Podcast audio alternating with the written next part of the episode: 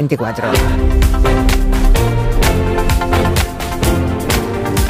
Empezamos la masterclass con la doctora Concha Monge, ingeniera, profesora de la Universidad Carlos III de Madrid, que aquí viene los lunes a ponernos al día de novedades, de avances tecnológicos, tanto en inteligencia artificial como en, robótica. En el programa de hoy vamos a hablar de brecha digital, ¿verdad, Concha? Es lo que nos quieres plantear. Así es, es un tema muy, muy de moda ahora, ¿no? La semana sí. de la digitalización, vamos a verlo. Eh, cada semana nos quedamos maravillados con las cosas que nos cuenta, pero va todo tan rápido, tan deprisa, que tenemos un poquito de vértigo, ¿no? De quedarnos fuera. Y de hecho hay muchísima gente que se queda fuera. Antes lo hemos preguntado eh, cuando eh, ya he dicho a los oyentes que nos enviaran sus impresiones y su relación con la tecnología. También en la mesa de redacción hemos estado comentando y bueno, es que es una de las cosas que genera más crispación. Hay días en que abrirías la ventana y tirarías el ordenador o el aparato por, por la ventana, ¿no? Todos nos desesperamos esperamos alguna vez. Por eso lo que he preguntado hoy a los oyentes es em, si son de los que trastean con cada aparato nuevo y hasta que no lo dominan a la perfección no paran y tienen buena mano para eso, digamos, o si están llenos de aparatos sofisticadísimos y no saben qué hacer con ellos. Yo, por ejemplo, mi teléfono, yo lo uso para mm, nada, tres o cuatro cositas estoy segura que llevo un teléfono con el que puedo hacer maravillas, pero no lo uso. no lo uso, ¿no? Así que ojalá los oyentes nos cuenten sus historias en el 638 442 081. Antes un oyente nos ha contado que estuvo no sé cuántos días para entender un comedero para su gato que funciona por wifi. No sabía yo que había comederos que a distancia por wifi Sí, es cierto, sí. Haces que caiga la comida para el gato. Así es. Yo, mira, mi vecino lo tiene y yo de vez en cuando yo me paso a verle al gato, pero lo tiene ¿eh? y, funciona muy bien. Ya, pero un día se te estropea el ah, wifi o Para eso está la vecina. Eh, claro, la vecina nunca falla, ¿eh? Nunca falla, nunca falla.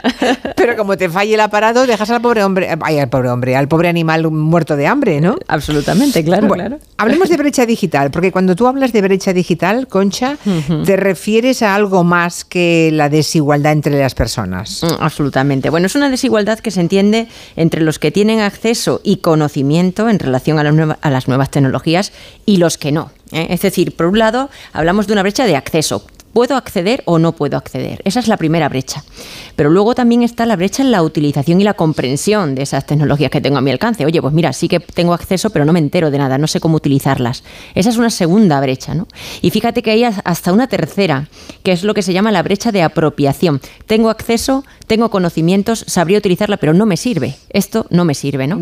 Entonces ahí hay otra tercera brecha, ¿no? Deberíamos tener aplicaciones que nos sirvieran a todos para todo. Eso es un poco la idea, ¿no? Hay que tener también en cuenta a otros factores que pueden influir en esa brecha, ¿no? Que deben ser los, los habituales, los de siempre, ¿no? Que si la edad, que no sé, todo eso. Mm, exacto, sí, la edad, el género, el nivel educativo, nivel de ingresos, la localización geográfica o incluso los grupos sociales a los que pertenecemos, ¿no? Esto, esto, todo, todo esto influye muchísimo. Algunos incluso están relacionados, ¿no? Algunos de estos factores están relacionados entre sí. Por ejemplo, si mi núcleo familiar tiene un nivel de ingresos bajo, pues posiblemente no tenga acceso a la formación y por tanto mi nivel educativo sea peor, ¿no? Y eso también va a a condicionar el grupo social al que pertenezco, etcétera.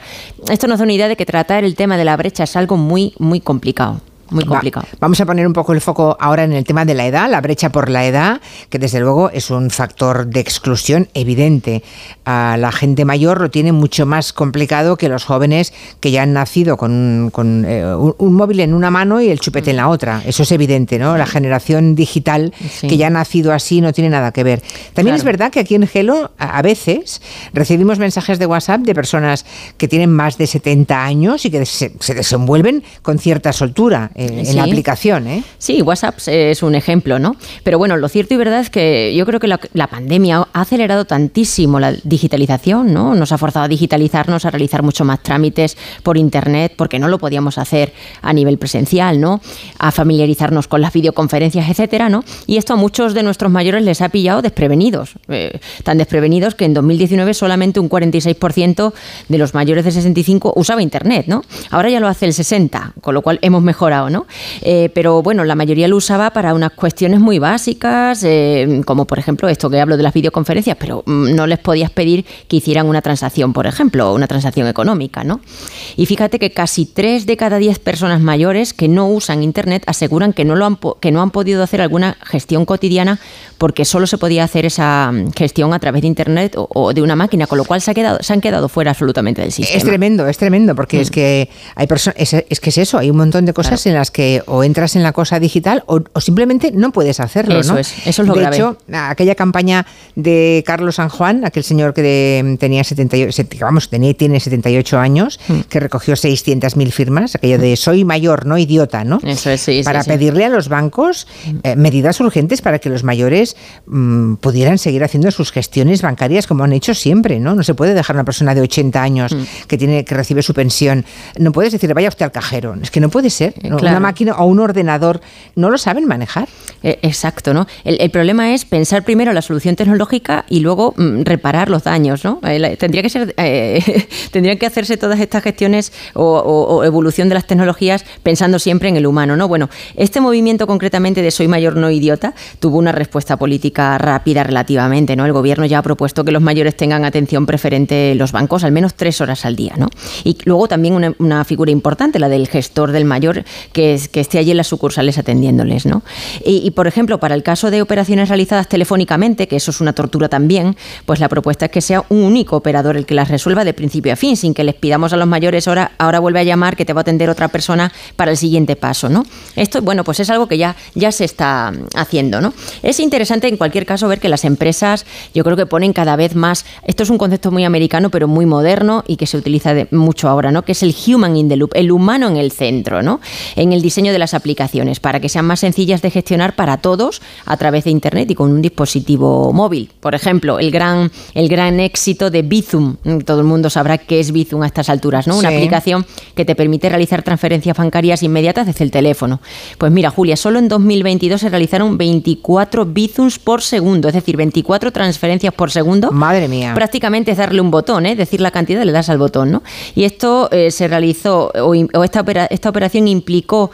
A aproximadamente 762 millones de traspasos que movieron un total de 40.700 millones de euros, ¿no? Oye, la cifra es brutal, es decir, es brutal. Que, ¿eh? ya que, Bizum, que Bizum, que solamente permite pequeñas cantidades, porque tú no puedes por mm. Bizum em, hacer una transferencia de 1.500 euros, no se puede. Entonces, que se muevan 40.700 millones de euros ya demuestra los millones de movimientos y de personas que lo usan. Sí, y esto, esto eh, creo que los mayores eh, lo mismo que pasa con los WhatsApps, es algo que, saben hacer, porque, porque el sistema se lo pone fácil con la huella o reconocimiento de la cara. Por ejemplo, mi madre lo usa y se le da muy bien, que ya ronda los 75, ¿no? Y, y, lo puedes hacer muy fácilmente, porque se utiliza este análisis biométrico. Es decir, que ya ni tengo que meter claves ni nada, pongo mi huella en el teléfono y automáticamente se hace la operación. Esto facilita muchísimo y hay muchos proyectos de análisis biométrico en esto de la, del desarrollo tecnológico para mayores. Sí, está bien lo del análisis biométrico, te ahorras muchos pasos. Luego está la otra parte de la negra seguridad. de la seguridad, que mira, si tienes ochenta y pico de años y mm. te analizan biométricamente, pues bueno, pero es que mm, para los críos de 15, 20 años, para los más jóvenes, mm. es que en algún lugar del mundo alguien tiene todos y cada uno de los detalles, incluso de su cara, ¿eh? sí, sí, sí, que es lo que nos singulariza, porque eso sí que entonces me da un poquito de mal rollo, pero bueno, que sí que es muy que, práctico lo es mucho. Eso es. Eso está claro. Eso está claro. Vamos a ver qué nos han contado los oyentes en nuestro WhatsApp. Mi reto para hacer cosas por internet el más grande fue el pedir becas para mis hijos. No había manera, pero como resulta que soy muy cabezota, pues al final lo conseguí. Tanto es así que como me pavoneé de que sí que lo había conseguido y las demás mamás no se aclaraban, muchas de ellas, una tarde, bueno, durante una semana más o menos, vinían las mamás a casa y le solicitaba yo la beca. Pues mira, yo tengo 74 años y se me da el ordenador súper, súper, súper bien. Qué bien. Hago de todo en el ordenador. Les enseño a mis amigas. Como no saben, pues lo hago yo todo. Tengo mi cuñada que vive en Nueva York y cuando tiene un problema por videoconferencia se lo soluciono en el ordenador. Es que se me da de maravilla. Estoy ciego desde el 2015 y a mí me ha librado de sentirme aislado el iPhone. es el único que con el Freeze y el Tag, el VoiceOver y el Siri puedo hacer cosas. Puedo dictar, puedo mandaros este mensaje. Si no, estaría aislado. Pues mira, yo abrí el portal del paciente para hacerme la vida más sencilla. Bueno, pues resulta que estoy pidiendo una receta electrónica que se me ha caducado. Bueno, la de San Quintín que me están montando, por favor. O sea, me viene como anillo al dedo, ¿eh? Me- o sea, me está volviendo loca. Sí, Bueno. sí, sí, no, claro, todo tipo de experiencias, pero Una gente de de, cierta de edad, arena, ¿eh? ¿eh? Sí, sí, sí. sí, sí. Mira, hablando de, hablaba de recetas, esa última oyente. Mm. El otro día contamos aquí que la Unión Europea está abriendo la puerta que desaparezcan ya los prospectos en papel de los medicamentos Mm. y la idea es, bueno, que se digitalicen las indicaciones, la posología, en fin, todo eso que, que Mm. pone el prospecto. Sí. Es una manera de ahorrar, claro, imagínense los millones y millones y trillones de árboles que hay que destrozar para hacer los prospectos de toda la medicación del mundo, ¿no? Efectivamente. O sea, sería estupendo ahorrarnos ese papel.